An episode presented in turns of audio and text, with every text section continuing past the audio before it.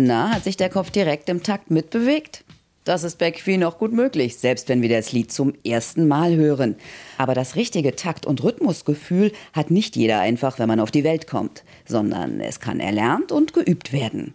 Ratten sind uns da möglicherweise sogar einen Schritt voraus. Hirokazu Takahashi, Professor an der Tokio-Universität, hat dazu geforscht.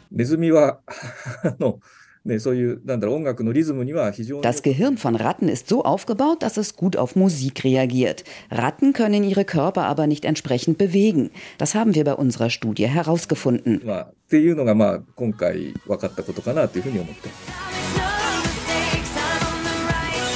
So wippen die Ratten zwar bei Lady Gaga mit dem Kopf, aber den Körper verrenken sie nicht. Der Ingenieur und sein Team haben die Tiere dazu in eine transparente Box gesperrt und ihnen insgesamt fünf unterschiedliche Musikstücke, zum Teil in verschiedenen Geschwindigkeiten vorgespielt.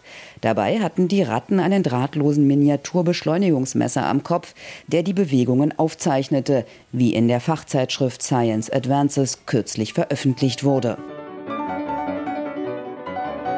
Besonders aktiv bewegten sich die Tiere danach bei 120 bis 140 Beats pro Minute. Wir haben diese Art von Experiment gemacht, weil wir alle glauben, dass Musik sozusagen magische Kräfte hat, aber nichts über den Mechanismus wissen. Sagt der Wissenschaftler in einem Interview mit der Agentur AFP. Nach Takahashis Einschätzung wurde damit zum ersten Mal überhaupt eine angeborene Taktsynchronisation nachgewiesen. Denn die Tiere bewegten sich sozusagen spontan. Schließlich hatten die Laborratten vorher noch nie Musik gehört. Besonders gut sehen konnte man den Takt, wenn die Ratten auf zwei Beinen standen. Dafür arbeiteten die Forscher mit einem ziemlich die einen würden sagen fiesen, die anderen mit einem genialen Trick. Den Tieren wurde fünf Stunden Wasser vorenthalten und dieses dann ganz oben in der transparenten Box platziert, sodass sie sich im wahrsten Sinne des Wortes auf die Hinterbeine stellen mussten. Wenn Musik Emotionen auslöst, dann wäre es wirklich interessant herauszufinden, wie Melodien und Harmonie mit der Dynamik des Gehirns zusammenhängen. Dafür wären dann allerdings weitere Studien nötig, so Takahashi. Regie.